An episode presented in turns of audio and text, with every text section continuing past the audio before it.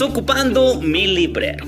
Hola a todos, soy Germán Chávez Villaseñor y he querido crear este espacio de lectura para ti, para que esas líneas que un día se trazaron en el corazón de los escritores el día de hoy puedan venir a resonar en tu vida. Estoy plenamente convencido de que hay libros que te están buscando para darte muchas respuestas. Así es que te invito a que te pongas cómodo y comenzamos. Audio número 36 del libro Tres monjes rebeldes del autor M. Raymond. Muchas gracias por continuar aquí. Gracias por dejarse interpelar por Dios, que yo creo que es la gracia más grande que podemos obtener de, de, parte de Dios. Que nos interpele lo que está pasando y a través de este libro, como siempre te digo en la introducción, que a lo mejor hasta ya te enfado. este pues hay, un, hay, hay libros que te andan buscando. Yo creo que este ya te andaba buscando desde hace mucho tiempo. Y pues vamos a continuar. Continúa. Su último acto fue característico suyo. Pidió perdón por las faltas cometidas mientras había sido abad a todos los que quedaban atrás. Les pidió sus continuas oraciones y les impartió su más solemne bendición. Ve nomás qué humildad de este hombre. Sucedía esto en 1098, cuando toda Europa se conmovía al paso de los hombres, de las mujeres y hasta de los niños que partían para la primera cruzada. Dios lo quiere, era el grito de guerra y el canto marcial que levantaba y arrastraba a los más arrogantes caballeros. Pero él, Dios lo quiere, no repercutía con más exaltación en ningún alma que en la de ese anciano de 80 años, que marchaba por nevados caminos de Francia a la cabeza de un grupo de 20 monjes. Roberto se sentía más caballero que Godofredo de Bouillon. Qué bonito. No parecía un grupo muy atrayente el de esos hombres que caminaban penosamente por la carretera que un molesme con clons. Llevaban los ornamentos para la misa, un gran libro para el oficio y muy poco más.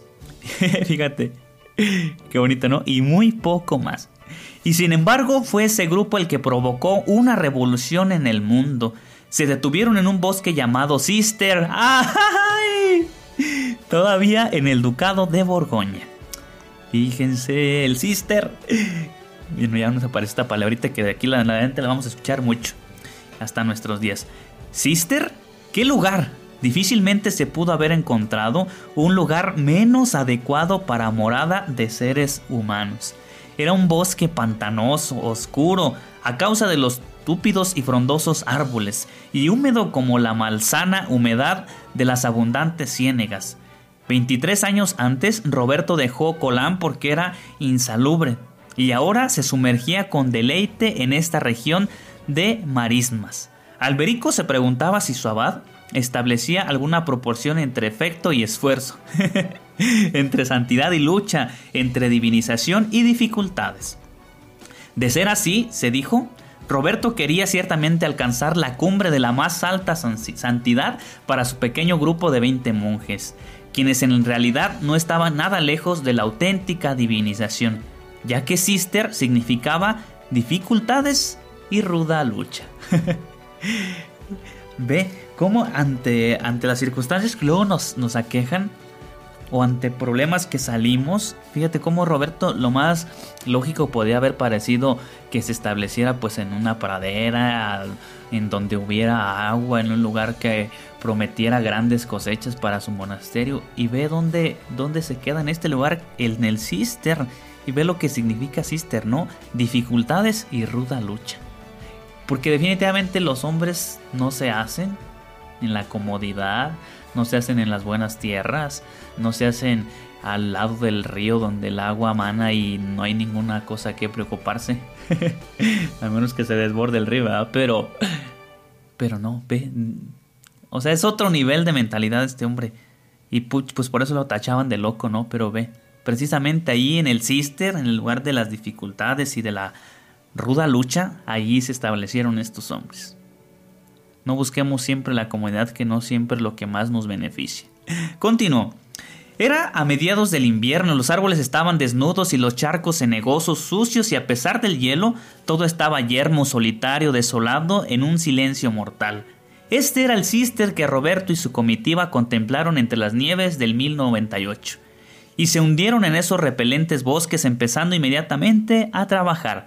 Cayeron los árboles, arrancaron malezas y zarzas y pronto las fogatas ardieron entre los árboles mientras 21 hombres se afanaban en la tarea de limpiar el terreno para hacerlo habitable. Apenas dos semanas después, Odo, duque de Borgoña, cabalgaba por el camino cubierto de nieve que pasaba por las cercanías de Cister.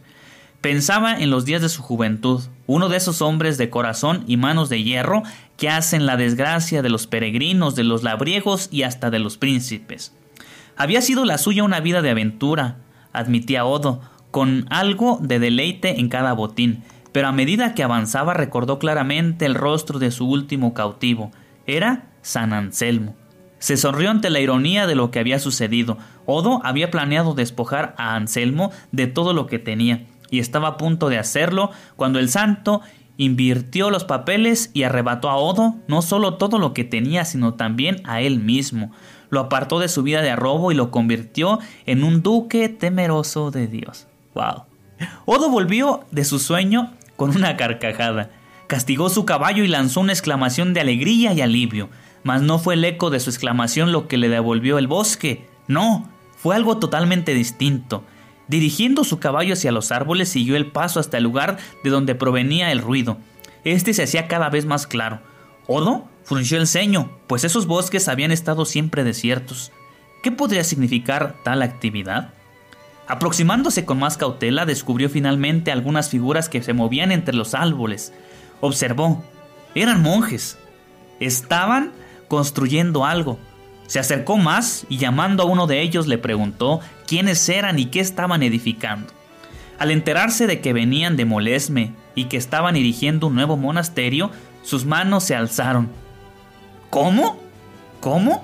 ¿Un monasterio? ¿Dónde está el abad? Roberto se acercó y se presentó. Odo hizo una inclinación y casi aulló. Reverendo padre, antes de la caída de la noche estará acá una cuadrilla de verdaderos obreros, que ellos construyan algo adecuado para hombres. Cuando Roberto trató de darle las gracias, Odo lanzó una carcajada. Esa es harina de otro costal, reverendo padre. Usted ha oído hablar de restituciones, ¿no es así?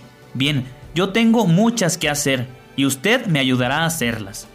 Continuó su camino y antes de que llegara la noche, un buen número de hombres llegó a los bosques de Cister y vibró de actividad.